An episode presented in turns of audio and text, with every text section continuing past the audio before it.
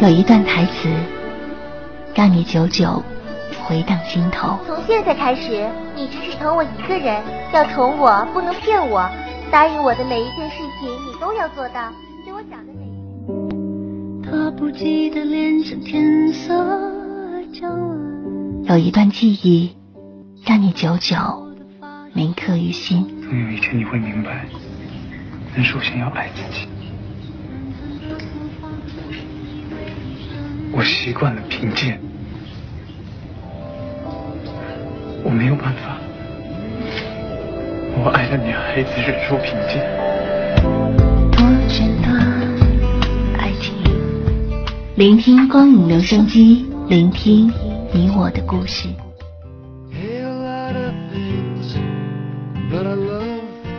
欢迎收听今天的光影留声机。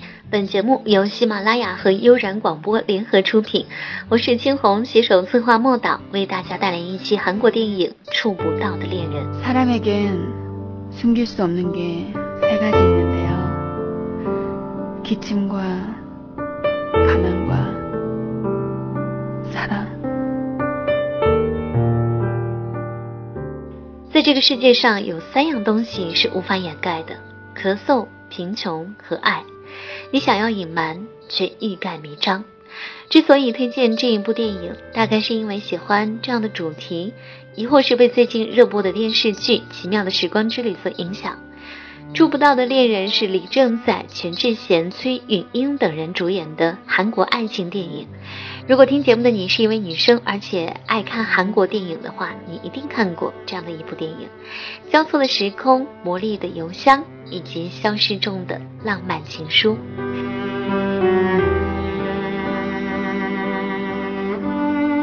触不到的恋人这部影片讲述了分别在两个时段住进同一栋屋子的男女主人公，通过一个神秘的邮箱互相书信交流，跨越时空的爱情故事。李正宰所饰演的男主人公新贤刚搬进这栋屋子，为自己的房子取了一个意大利文名字。大概是大海的意思。整理房子的时候，在信箱发现了一封很奇怪的信，信上写着：“我是你搬来前的上一个房客，如果有收到我的来信，请寄来。”而且这封信寄出的日期是在九九年，两年以后，而新写的时间是在一九九七年。新贤立刻回信给这位莫名其妙的朋友：“我是这个房屋的第一个房客，而且今年是九七年，你可能搞错了。反正我会帮你注意一下。还有，你是怎么知道这个地方叫大海的？”这个时候，由全智贤所饰演的女主人公恩树就出现了。她是一个配音演员，她发现了回信的内容之后，就开始常常写信到两年以前的这栋房子。 김원주 씨 편지대로 1월 9일 날은 눈이 많이 왔습니다. 또 걱정하시는 대로 전 감기에 걸려 있고요. 신기한 일이기는 한데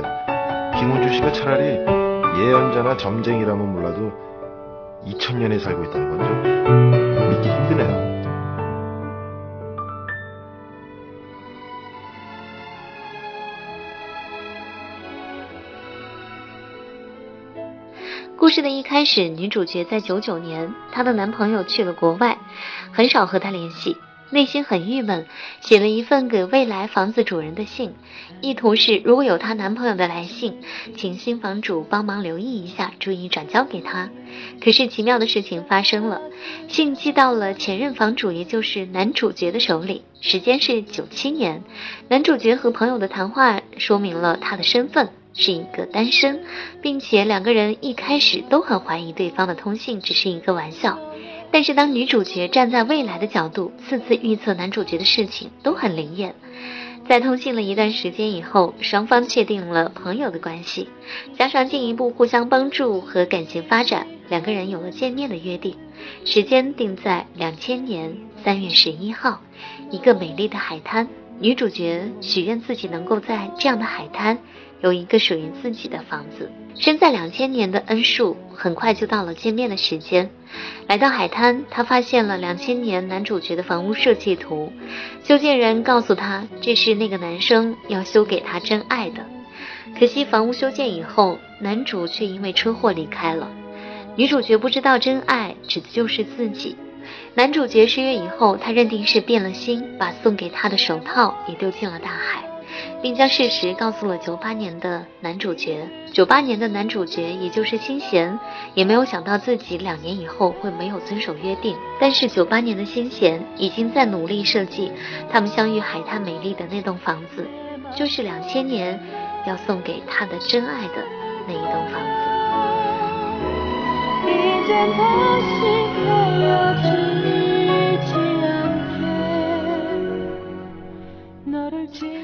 这个时候，两千年的女主角恩树，她的男朋友已经回国了，但是她已经和其他的女人订婚，只能靠与九八年的男主通信来得到安慰，感到非常的不现实和空虚，又产生了对前男友的依恋。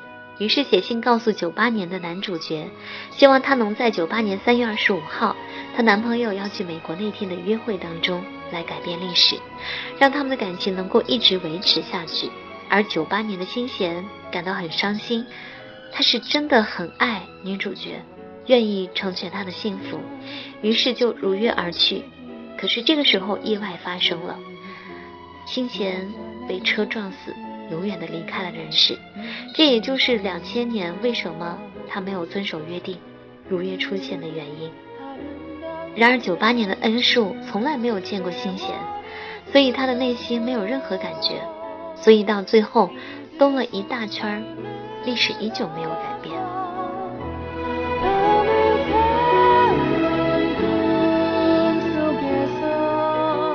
听到这里，你可能被那些日子九七。九八九九两千年，这些年轮，这些数字给迷惑了，觉得特别没有逻辑性，也觉得特别复杂。但是当你真正的看了这部电影之后，你会忽略它所有的逻辑性，你会发现这部电影有那么美的画面，那么棒的音乐，还有那么美好的两个人，他们之间的爱情是最吸引我们的部分。所以，触不到的恋人因为过于直白而没有了影片当中浓墨重彩的浪漫味道。这部电影最显著的特点就是画面的唯美纯净。韩国电影当中善于情感细节的拿捏把握，在这部电影当中表现得淋漓尽致、丝丝入扣。整部电影的对白很少，几乎都是以风景反映角色的性格和心情。导演能够以最少的对白表达出最深刻的情感。足以见得他的拍摄技巧的成熟和完美。从观影的角度来讲，它绝对是一部优美如画、不容错过的影片。一直都特别喜欢这种类型的电影，而这一部电影看了不止一次。在录制节目的前一天，我又再看了一次。触不到的恋人，心弦依旧被轻易的波动，不能自已的荡漾和共鸣，因为它的安静。它的唯美，它动人的音乐，还有那一片漂亮的大海。闭上眼睛，眼前仍是飘渺雾中的海，层层叠叠的云，还有那静静矗立在海上的小屋。海，孤单而又绝美，以及那个奇妙的可以穿越时空的信箱。或许喜欢上一个人，也许只有一秒钟；爱上一个人，也许只需要一天；而忘记一个人，大概需要一辈子吧。看电影的时候，我就曾多次幻想，如果自己可以穿越时空的话，我是想回到过去，还是未来呢？而此时此刻，正在听节目的你，是想回到过去，还是期待未来？留言告诉我吧。我是青红，下一期节目再见。